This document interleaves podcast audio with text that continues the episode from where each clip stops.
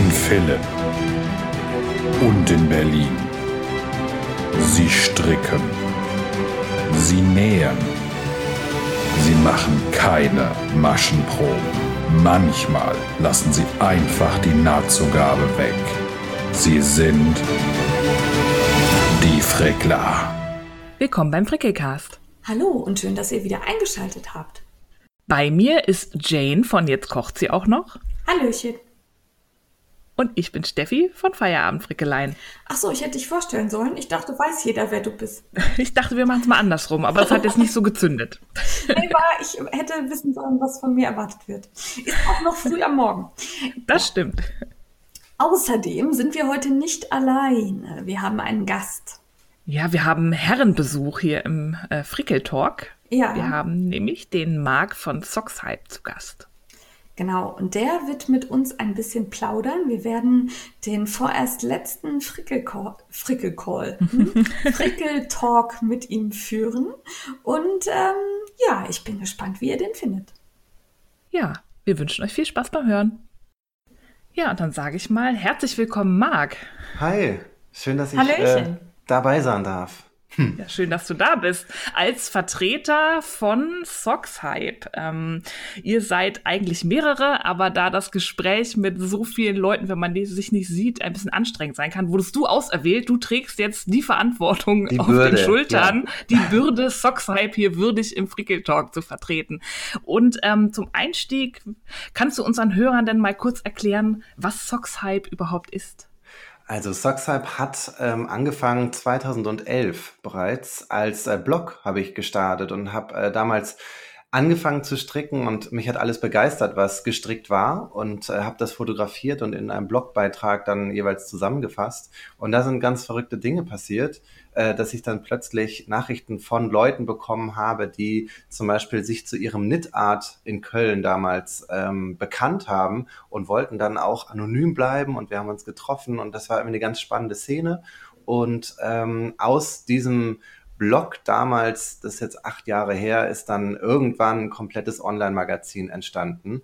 Ähm, wir haben es dann irgendwann so genannt, weil normalerweise betreibt einen persönlichen Blog eine Person und äh, wir sind dann aber mehr Leute geworden, die ähm, Lust hatten mitzumachen und äh, die Technik stand ja auch und es war so ganz in den Anfängen dieser ganzen Blogger. Ja, und dann haben wir irgendwann gesagt, wir sind gar kein Blog mehr, wir sind ein Magazin, weil dann einfach so viele Kategorien dazugekommen sind. Ähm, überwiegend geht es um das Thema Stricken. Und äh, ich habe dann aber einige Zeit später mich dann doch an die Nähmaschine gesetzt und an eine Stickmaschine gesetzt. Und äh, das passte irgendwie ganz gut. Das hat sich ganz gut ergänzt. Handarbeit, Nähen, Stricken, Sticken, Häkeln und äh, haben diese Themen eben dann auch mit aufgenommen und äh, eben auch unter unterschiedliche Zielgruppen auf der Seite. Denn äh, Stricken und Nähen, ähm, glaubt man, ist beides Handarbeit und äh, ist ja eine komplette schöne Symbiose, aber die, ähm, ja, die Leute sind komplett unterschiedlich. Ja, ja, total. Das, ich mussten wir erst feststellen, ja. Mhm. Ja, Ja. und wenn man mit mehreren ist, kann man sich ja auch die Arbeit schön teilen. Ne? Das stimmt. Ähm, ja. Wer steckt denn alles hinter Sockshype? Also, als ich ähm, irgendwann gesagt habe, ähm, du Mama, es gibt doch, äh, du hast doch früher auch gestrickt, als, als wir Kinder waren. Also ich erinnere mich zumindest an, an Fotos, wo selber gestrickte Pullis drauf waren.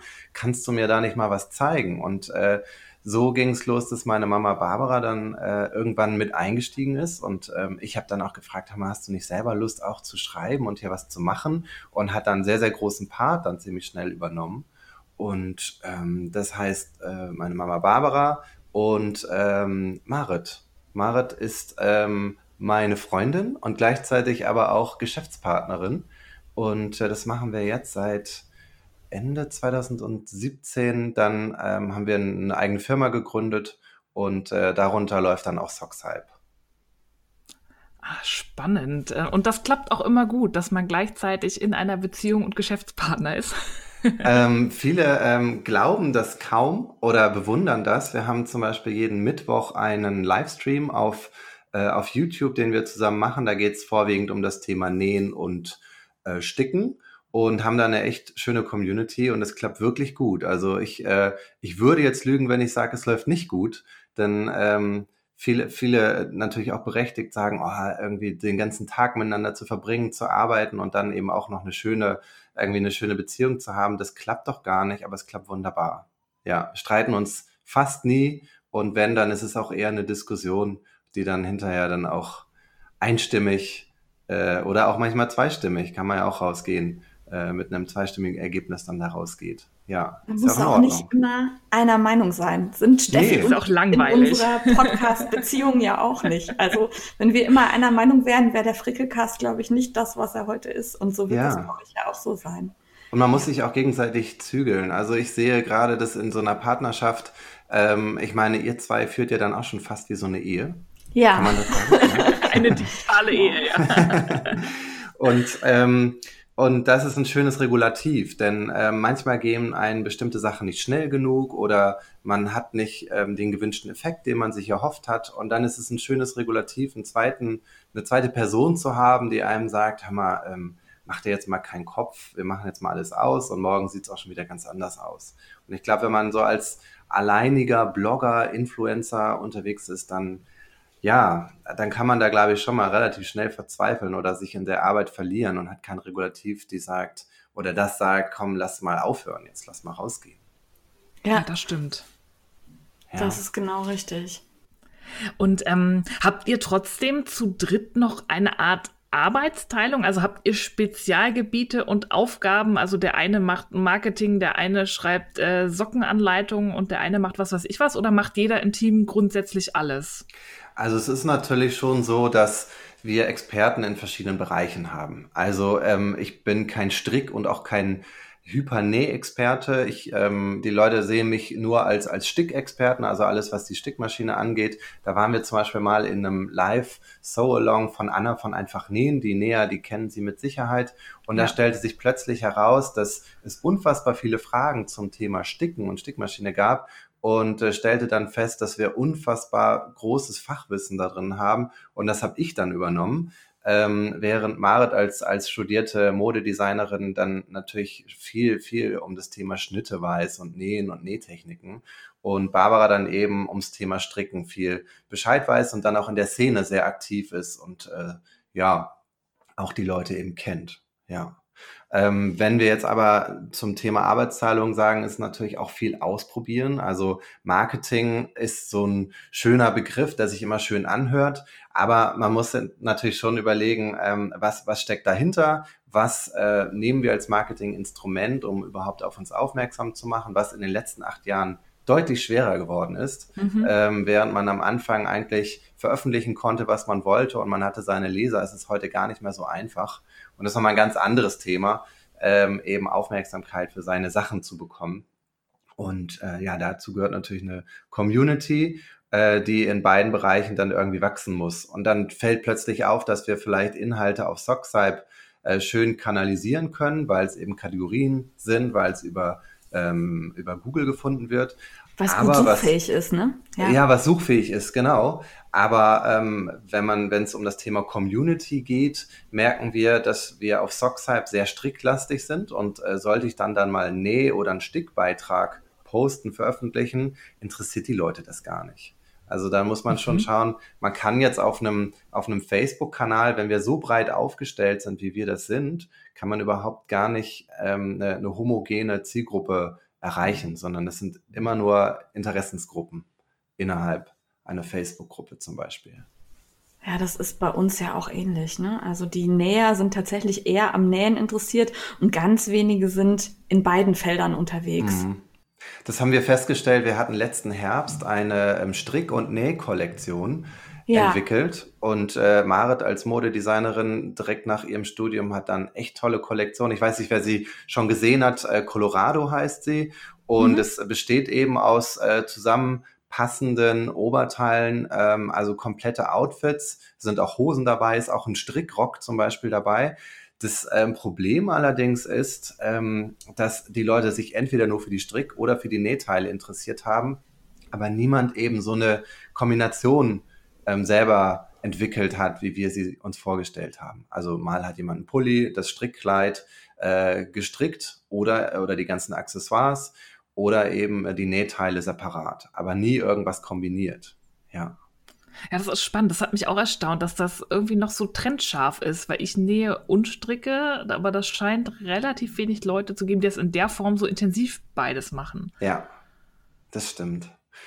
Und das war, das war eben so unsere Erfahrung. Das sind eben zwei verschiedene Lager und jeder, jeder hat nochmal, um die Ursprungsfrage nochmal zurückzukommen, ähm, jeder hat so seinen Bereich. Also Barbara ist äh, ganz, ganz stark im Stricken. Ähm, das merkt man, glaube ich, auch, wenn man, ähm, wenn man mit ihr kommuniziert, dann, dann ist es alles sehr, sehr stricklastig und bei uns eben sehr näh- und, äh, und sticklastig.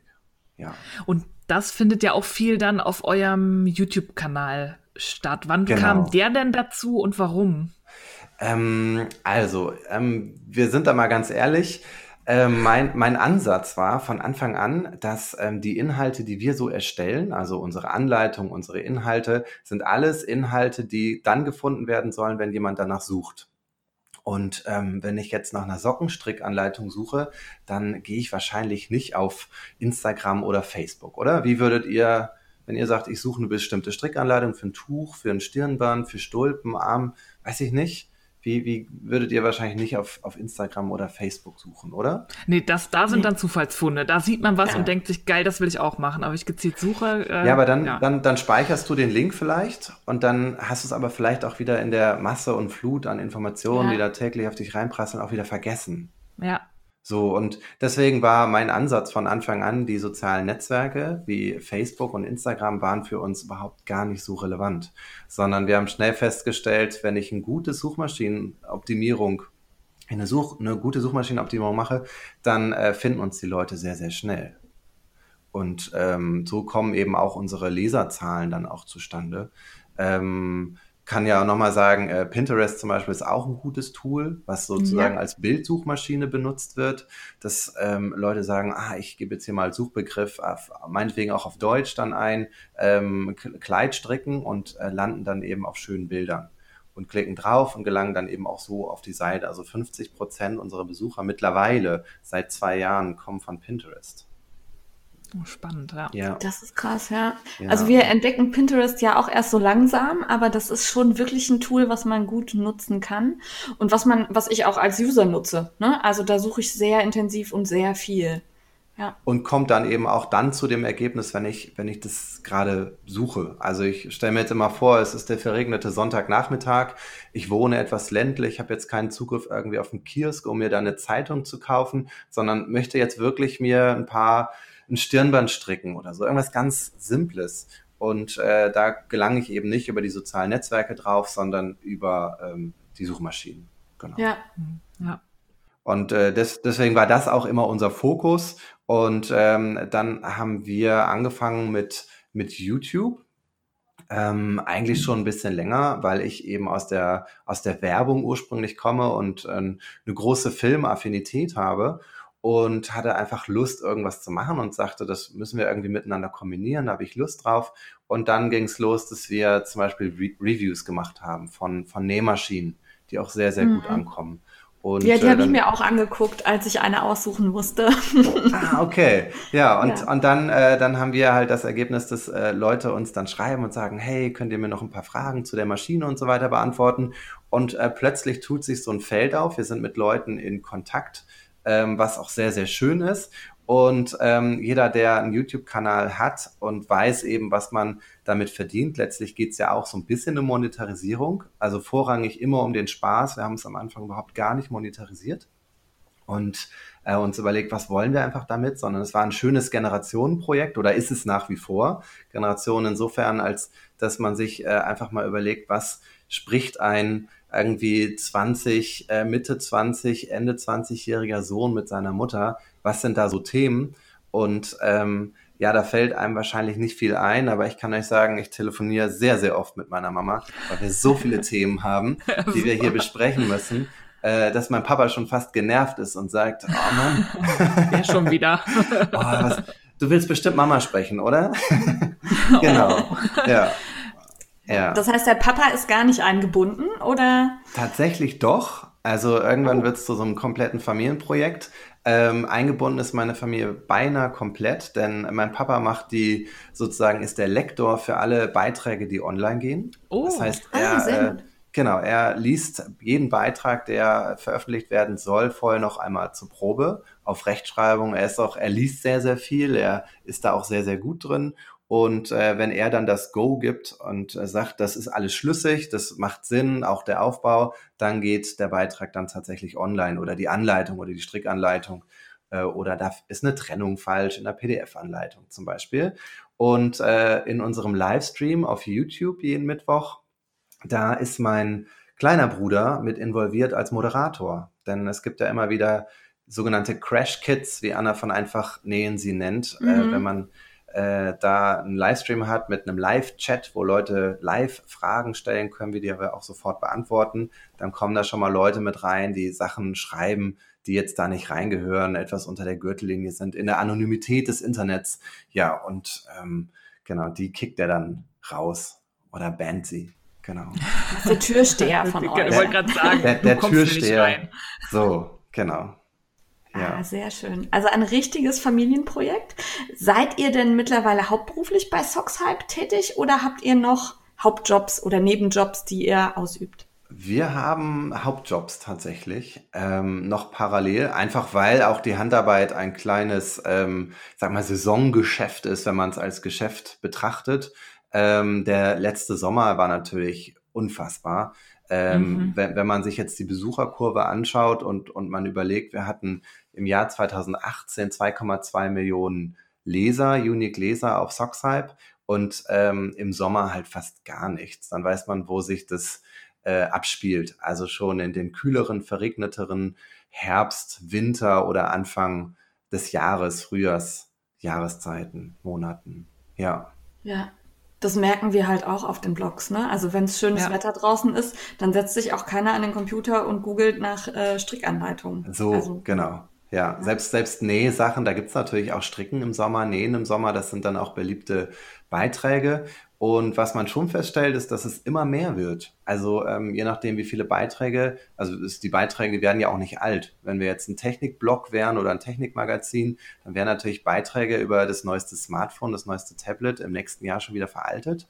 Aber so eine Sockenstrickanleitung, die gilt auch noch in zehn Jahren. Das ist das Positive. Ja, und die werden ja dann auch wunderbar als Retro wieder aufgewertet teilweise, ne? Ja. Ja, ja, genau. Also wenn man, ja, also die ganzen Motive gibt's natürlich auch eine kleine, was, was Garne und, und Stoffe angibt, gibt's natürlich auch, ja, Möglichkeiten, ähm, denn neues Garn, neue, neue andere Farben, aktuelle Farbtrends und so wieder aufzunehmen. Ja, ja. Ja, ich finde das super spannend, wie so eure Entwicklung verlaufen ist vom kleinen, in Anführungszeichen, Ein-Mann-Blog und hin zu einem richtigen Magazin, das ja auch nicht mehr so ist, ich habe ein paar Socken gestrickt, guck mal, wie schön das ist, das Garn habe ich verwendet, sondern ihr legt ja auch sehr viel Wert darauf, Artikel zu generieren, die wirklich einen Mehrwert für die Leser haben. Wenn du noch mal so auf die Entwicklung zurückblickst, was waren denn so große Aha-Momente oder Lernmomente oder auch vielleicht Dinge, die du heute nicht wieder so machen würdest, wo du draus gelernt hast? Also das größte Problem des Internets ist, dass es ähm, angesehen wird, also als Synonym für kostenlos. Und ähm, in der Anfangsphase, es war einfach ein, ein Spaß, ein Hobby, ein Freizeitprojekt, was dann sehr, sehr schnell sehr groß geworden ist, verhältnismäßig zu dem, was wir reingesteckt haben und auch zu dem, was wir wollten, ähm, haben wir festgestellt, dass, ähm, wie soll ich sagen, ähm, die Leute, die, die Leser, die Rezipienten alle kostenfrei erwarten. Und äh, mittlerweile sind aber die Anleitungen so gut und die Inhalte so gut und da steckt auch so viel Zeit, so viel Herzblut und auch eben so viel Arbeit drin, dass wir uns irgendwann jetzt vor knapp zwei Jahren gesagt haben, das können wir nicht alles kostenfrei anbieten.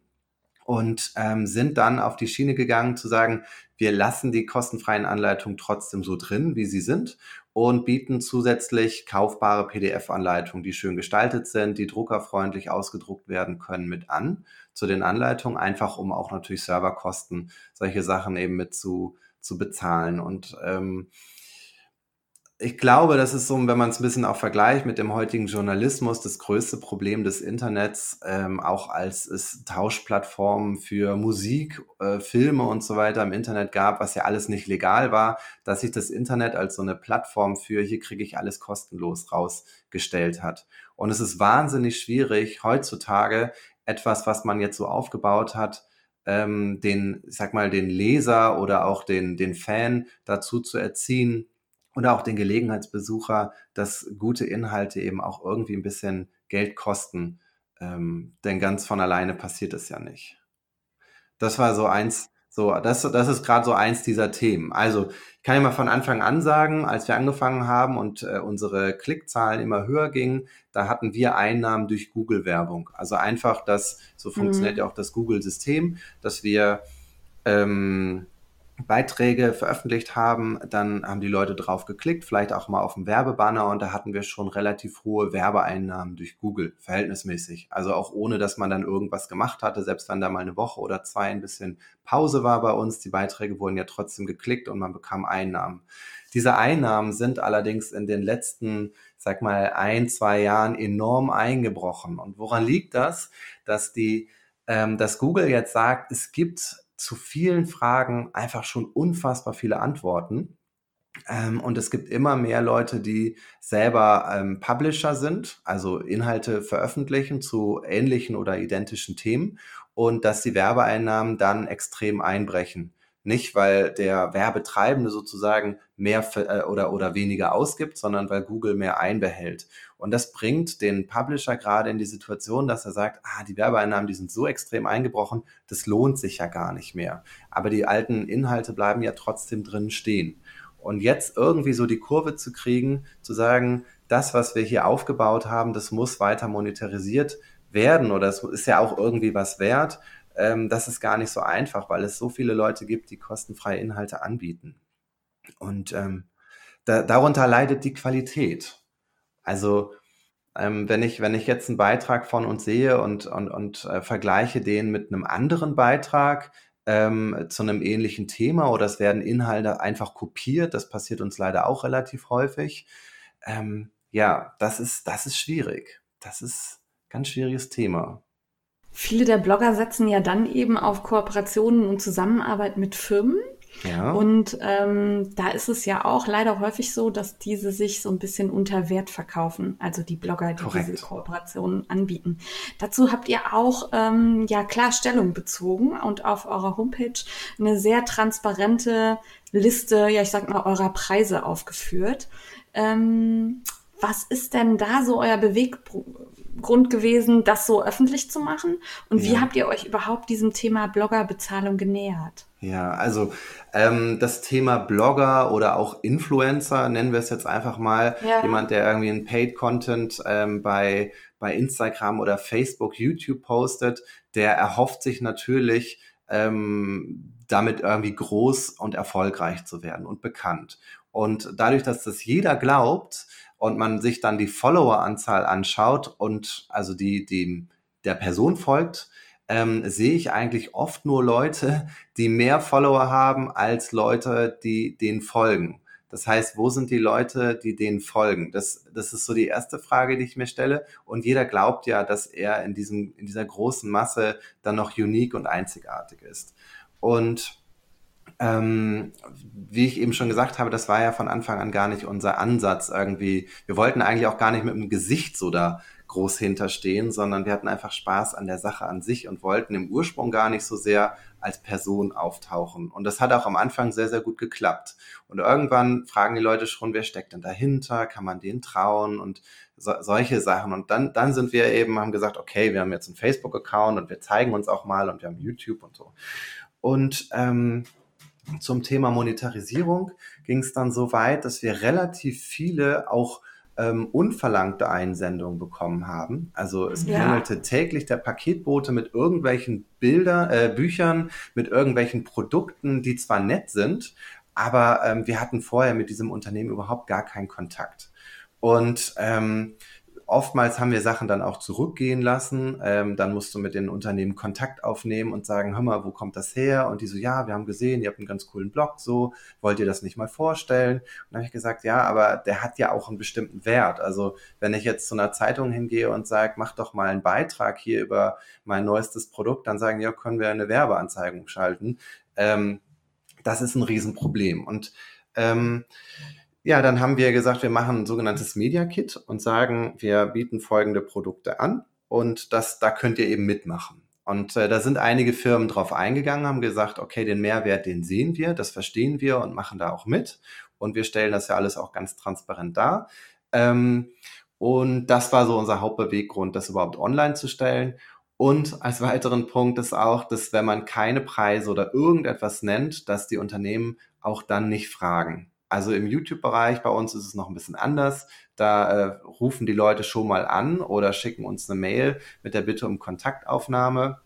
Und da haben wir auch ganz gute Kooperationen. Aber sobald es eben um Blogbeiträge geht, ähm, ja, da sind die Leute oder die Unternehmen alle sehr, sehr zurückhaltend, so aus der Erfahrung. Ja. Das kann ich auch sagen weil es ja auch noch genügend Leute gibt, die es eben kostenlos machen. Ne? Das ist der das Punkt. Das ist natürlich auch ein großes Problem. Das ist ja. der Punkt. Also in dieser, in dieser großen, ich möchte irgendwie Aufmerksamkeit erzeugen, das funktioniert halt nur, wenn ich, wie ich eben schon sagte, irgendwas kostenfrei anbiete oder ähm, also sozusagen für den Leser oder eben auch für das Unternehmen. Wenn ich auf das Unternehmen zugehe und sage, hallo, hier, ähm, ihr habt da neues Buch, das würde ich gerne besprechen, schickt mir das mal zu, ich kümmere mich um den Rest und reißen sich auf gut Deutsch wirklich den Arsch auf und das überall zu posten und machen vielleicht noch Newsletter dazu.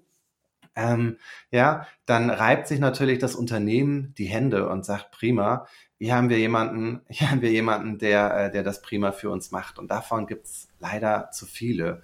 Und ähm, deswegen ist auch meine Theorie, dass diese ganze Influencer, ja, ich sag mal, Generation gar nicht äh, überlebensfähig ist auf lange Sicht. Wenn ich mir jetzt mal große YouTuber angucke, die sagen, Leute, ähm, was die Unternehmen gerade machen, ist, sie setzen auf sogenanntes Mikro-Influencing. Ich glaube, Mikro-Influencer-Marketing heißt das. Und ja. äh, schicken lieber an 100 Leute ein Produkt raus, ohne die dafür zu bezahlen, weil sie merken, die Reichweite ist deutlich höher, als wenn ich einen großen YouTuber oder eine große Plattform dafür bezahle. Und ähm, darunter leidet das System extrem. Ja, total. Das ist auch ein Thema, was uns sehr am Herzen liegt. Wir nehmen da ja auch oder beziehen da auch immer mal wieder Stellung. Ähm, ich habe immer das Gefühl, dass das unter den Bloggerkollegen noch so eine Scheu gibt gegenüber Unternehmen zu sagen, meine Arbeit ist was wert, weil das Argument ist immer, es macht mehr Spaß, ist mein Hobby und anscheinend kann man für Spaß kein Geld verlangen. Habt ihr da Tipps ähm, für Bloggerkollegen, die vielleicht gerade dabei sind zu überlegen, ob sie mal eine Kooperation eingehen, ähm, wie sie das angehen können, da auch selbstbewusst dazu stehen und zu sagen, das kostet aber? Mhm. Ja, also natürlich, ähm, wenn man mit Unternehmen kooperiert, dann zählen leider in vielen Unternehmen noch die Anzahl der Follower. Und äh, da habe ich ja auch eben erklärt, ähm, ich kann jetzt natürlich mir 20.000 Follower auch zusammenkaufen. Das merkt ein Unternehmen nicht. Und, und dann poste ich da fleißig Beiträge und habe dann vielleicht meine 500 Likes. Wenn ich, wenn ich dieses Verhältnis sehe zwischen Follower und Likes, habe ich ähm, als, sag mal, geübter, Inf äh, als geübter Instagram, ähm, weiß ich nicht, Typ, äh, schnell ein Verhältnis dazu, wie, ähm, ja, wie realistisch ist, sind diese 20.000 Follower einfach. Aber Unternehmen sehen das nicht und oder viele Unternehmen, ich werde jetzt nicht alle über einen Kamm scheren, ähm, und, und sagen so, die, die Followerzahl ist wichtig, das haben sie irgendwie gerade so im Kopf. Und äh, es ist relativ leicht, so viele Follower zusammenzukriegen, auch mit einem vielleicht finanziellen Einsatz. Und ähm, Blogbeiträge, ähm, die ja dann auch bezahlt sind, da ist es relativ schwer, den Unternehmen auch zu zeigen, guck mal, ich habe hier aber auch Besucher auf der Seite. Ähm, das ist relativ schwer. Man müsste dann Analytics-Tool hinterlegen, als, als Beispiel ähm, als Google Analytics ähm, und, und den Unternehmen dann wirklich präsentieren, wie sind denn eigentlich meine, wie ist meine Zielgruppe aufgebaut in, in Altersstruktur und ähm, ja, das ja, ist ein so, Reporting abliefern. Ne? Ja. Mhm. Gar nicht, also es ist wirklich nicht so easy, ähm, die Unternehmen davon zu überzeugen. Ähm, was eine Theorie ist oder ein, ein, ein Versuch, den ich von Anfang an überlegt habe, wäre, und das äh, hat man, habe ich auf Socksype auch dann schon relativ lange jetzt integriert, dass man eben selber Beiträge schreiben kann. Nur, ähm, also, dass man wirklich auf Socksype sagt, hier Beitrag erstellen, ich lade ein Bild hoch, meinen Content da rein, ich kann auch einen Backlink auf meine Seite setzen, das ist für uns vollkommen in Ordnung. Und äh, da eben eine zusätzliche Reichweite zu generieren ähm, also sich auch ein bisschen breiter aufzustellen, weil die Domain SoxHub sehr, sehr hoch gerankt ist. Ähm, das, ähm, das ist so ein Tipp oder auch eine Idee, sich zusammenzutun. Ähm, nur ist das Problem natürlich, wenn man sich zusammentut und gemeinsam ein Projekt macht, zu messen, was hat jetzt wie viel Wert, wenn man es danach auseinandersplittet. Also Idee war, wir, wir posten einfach gemeinsam Beiträge ähm, und, und ähm, man kann ja natürlich seinen eigenen Blog irgendwie erstellen und dann da sozusagen als Publishing Community zusammen agieren. Das wäre, das wäre vielleicht noch eine schöne Möglichkeit. Aber es wurde bislang gar nicht so sehr angenommen. Also wir haben immer wieder Leute angeschrieben, habt ihr nicht Bock, Beiträge zu schreiben, um dann Backlink auf eure Seite zu setzen? Und das sage ich völlig frei aus. Ähm, das hat also sozusagen Backlink auf eine kleinere Seite hat keinen Vorteil für uns, wenn wir einen nee. Link setzen, sondern ganz im Gegenteil eher für, für den kleineren Blog in Anführungsstrichen. Ähm, aber da einfach aus dieser Community zu sagen, lass uns doch gemeinsam irgendwie was, was schaffen. Und das ist relativ schwer. Also im Nähbereich, da haben wir immer wieder Ansätze gehabt, auch was Bezahlplattformen angeht. Und äh, eben war die, die Frage, ob wir davon mittlerweile schon leben können.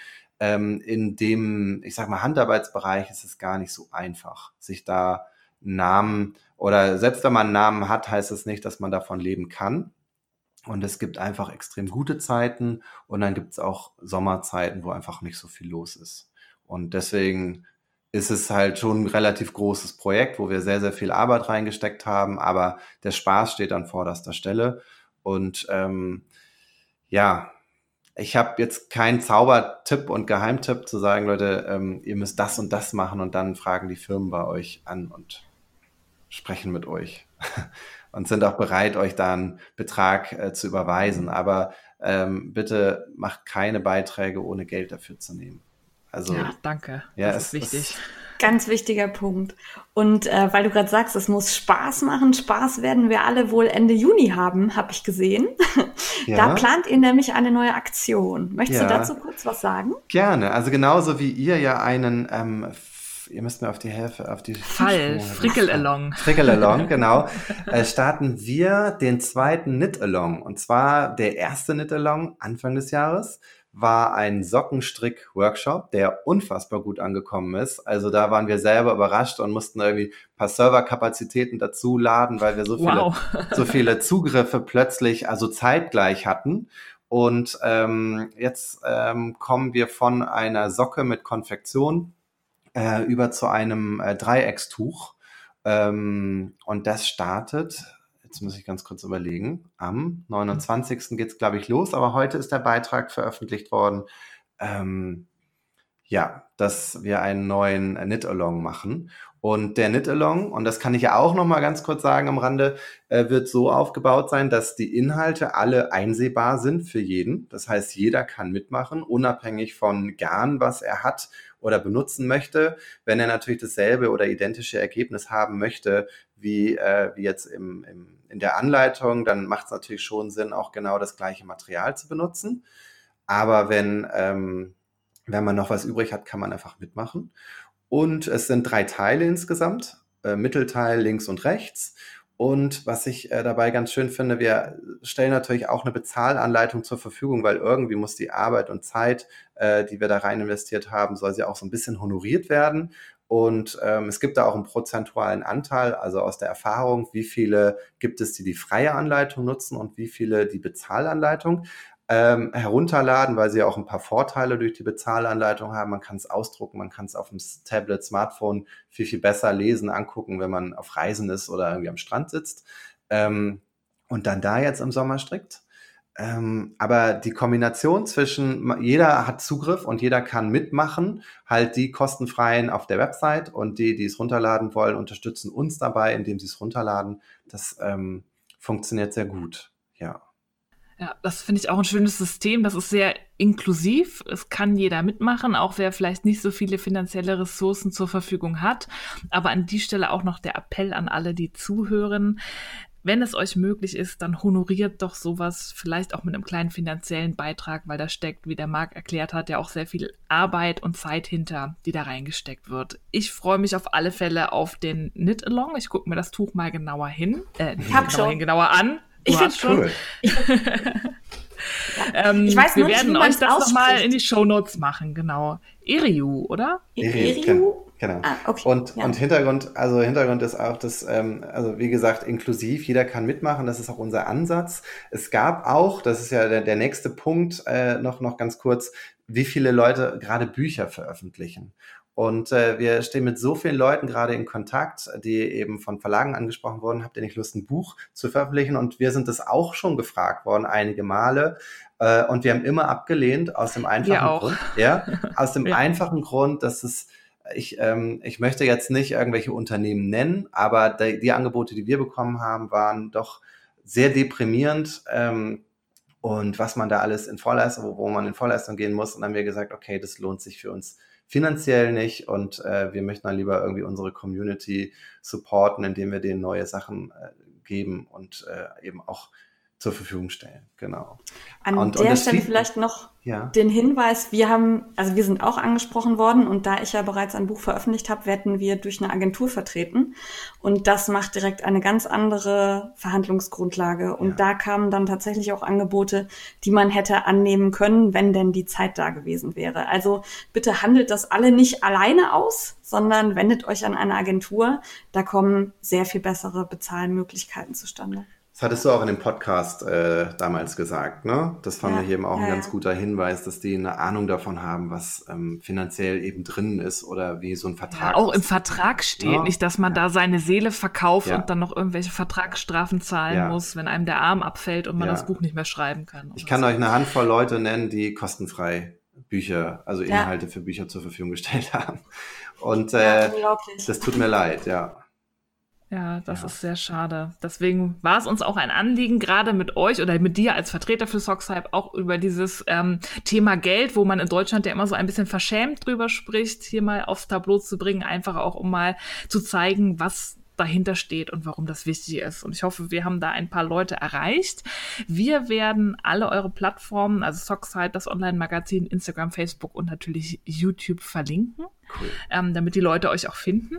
Vielen Dank. Und wir, wir danken dir, dass du dir den Sonntagmorgen, wir haben ja immer hier so eine kleine Zeitmaschine, wir sind jetzt irgendwie in der Vergangenheit, bis das erscheint, dauert es noch ein bisschen, aber direkt aus der Englandreise am Sonntagmorgen hier mit uns. Ja, wir sind letzte Nacht erst wiedergekommen. ja, sag, voller müssen, Einsatz. Genau, genau. Schön.